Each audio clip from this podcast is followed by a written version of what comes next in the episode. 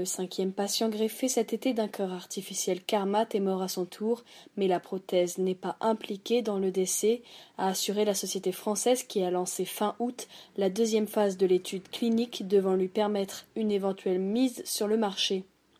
Le patient implanté d'une prothèse Carmat fin août 2016 est décédé, a annoncé Carmat dans un communiqué sans préciser la date du décès. De source médicale, il est mort environ un mois et demi après la transplantation. Les analyses réalisées n'ont pas montré d'implication de la prothèse dans le décès du patient, a assuré le groupe de biotechnologie. Carmat a suspendu l'essai clinique suite à la survenue de ce décès et à la demande de la NSM, a précisé à l'AFP l'Agence nationale de sécurité du médicament et des produits de santé.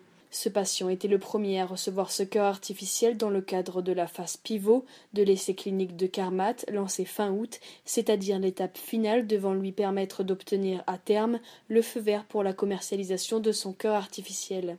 La NSM, qui s'exprimait avant la publication du communiqué de Carmat, a pour sa part déclaré attendre les résultats des investigations qui sont conduites pour savoir si le cœur est en cause ou non dans la survenue de ce décès, avant d'éventuellement réautoriser de nouvelles implantations.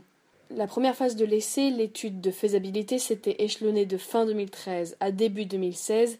Quatre patients avaient successivement reçu le cœur artificiel total développé par Carmat.